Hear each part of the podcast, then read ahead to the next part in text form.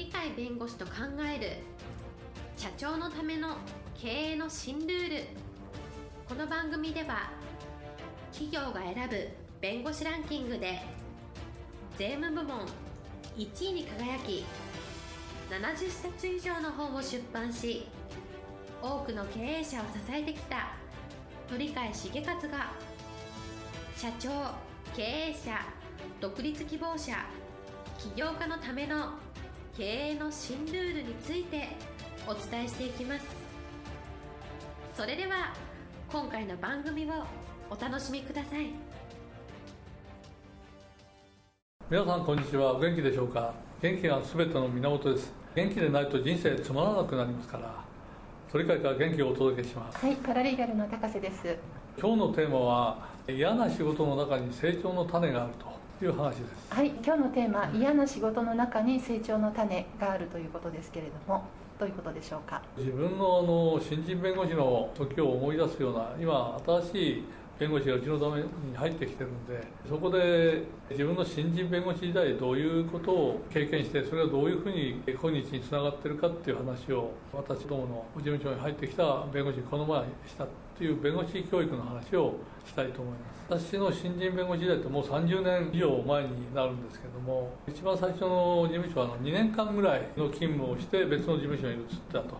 いうことなんですけどその2年間の間で経験した中に実は嫌な仕事2つありましてその中で最も嫌な事件っていうのは実は金額が大きな M&A 事件とても筋が悪かった事件でございまして依頼者の顔を見ただけでこれ嫌になるみたいなそういう感じの事件ちょっところはお金たくさんもらえそうなんでそこで先生は受任してしまったので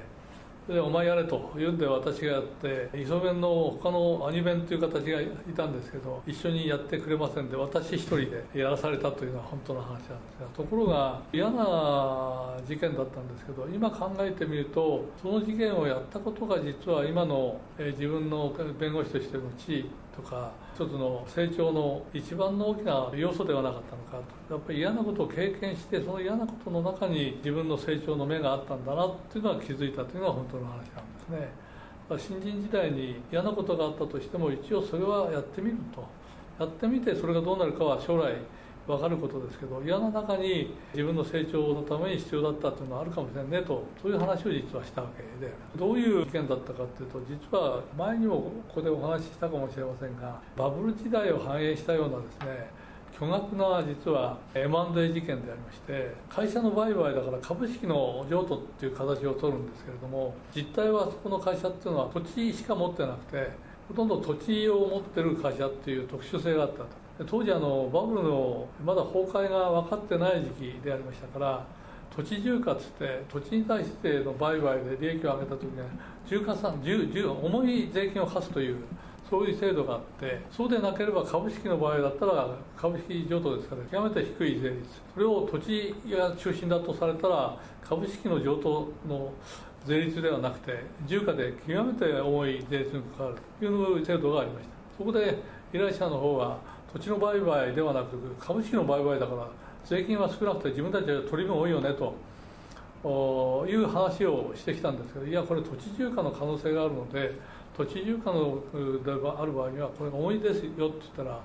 重ければ俺たちが降りると。だからこの山問題事件はやめてくれと。だから軽いあの従来の20%の税率で済むのか土地重価の重い税率にするかちょっと調べてくれよ。こう言われたわけですね。で調べてもよくわからない。いろんな専門家がいて同じように M&A やってる人がいてそこに近い公認会計士さんとか税理士さんとか弁護士さんに話を聞いたり会社の人に話を聞いたもはっきりした根拠に基づいて説明してくれる人はほとんどいなくて M&A の専門家だったけど税法の専門家ではなかったっていうそういう点があったんですね。最終的には酒税局っていう、まあ、当時は大蔵省今でいう財務省ですがそこの酒税局っていうのは税金の法律を作るのでそこで税金に関して一番詳しいような人たちが担当官なので特に課長補佐が一番いいっていうふうに言われてた。何度も電話かけて結局捕まえて話を聞いたらその内容を話したらあんたのとこは土地住家にならんよと。普通の株式の譲渡益で構わないよと。課税としては安い方だ。理論はこういう理論で条文のこういうところに書いてあって本はこういうところのこういうところを読めばいいよと親切だったですね。教えてもらえて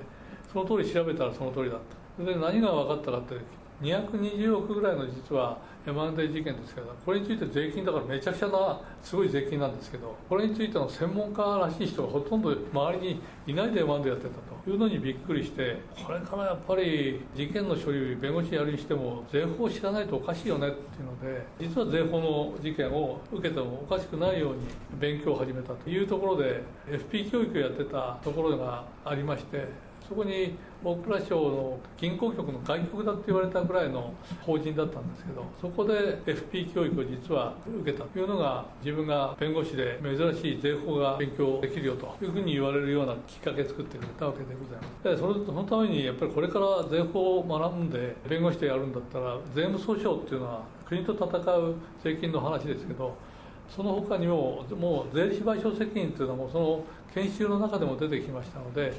税理士さんが税金のことで失敗したら賠償責任を負うと。これなかなかきついんだっていうそういう話もお聞きしたんで弁護士としてやるんだったら訴訟ですから税務訴訟と税理士賠償責任の訴訟をやろうと。こういう形でどこでそれを勉強するといいのか分からなかったのである教官の中の一人で著名な方だったんですけどその方にどこで勉強したら税法って身につきますかね？っていう話をしたら弁護士がやってるやつがほとんどいない中でよく勉強するねみたいな話はあったんですけど結局一番税法事件でいろんな相談をする側はおそらく税理士だよと。企業が初めから弁護士に来るなんてないからまず税理士に相談するから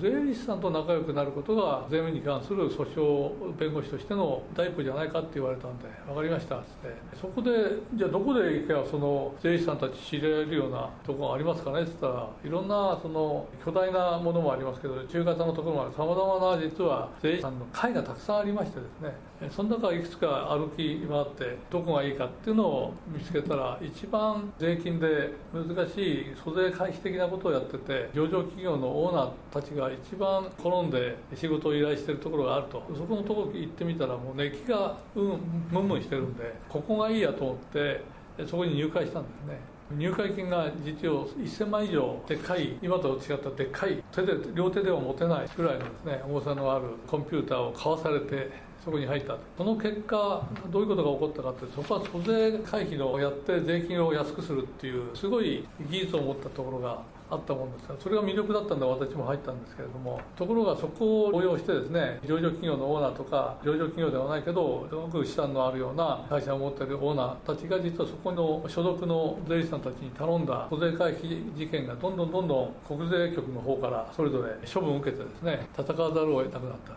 これで国と戦う人たちはこれ税務訴訟になるんですね。国と戦うの嫌だと。もう税金を納めて悪いけどそんなことの税金を納めさせられるようなことを教えた税理士さんに賠償責任するぞというこれは税理士賠償責任という訴訟になる。この2つの種類の訴訟がそこの会員にたくさん起こったんですけど弁護士は私一人しかいないので全部の事件はほとんど私が一人で取り仕切ったということがございましてその結果としてあの税金事件っていうのをいろんな形でやるようになったと。それがきっかけとなって日本税理士会連合会の顧問に比較的新人弁護士に近いところでなったと。それが後になって意外と税理士会では知名度の高い弁護士になれたということがありますのでそれが今につながってるので新人時代に嫌だなと思ったとしてもそこを一生懸命やってみると後になってみると嫌なものでもやっぱり自分のためになったねっていう違法なことはする必要ないですけどちゃんと適法なことをやってもやらなことはたくさんあるんでそこをやること自体が後で自分のポジションを作ってくれるということもありますので嫌なことだからって断るなと嫌な仕事が来そうになって未来の飛躍になる可能性があるんだよということを今日は申し上げたいんですが新人教育の時にそこを中心にお話をしたというのは今日の話です。はい今日のテーマ「嫌な仕事の中に成長の種がある」でした。元気で楽しい一日をお過ごしください。はいありがとうございました。本日の番組はいかがでしたか？この番組は毎週月曜日7時に配信いたします。それでは次回の配信を楽しみにお待ちください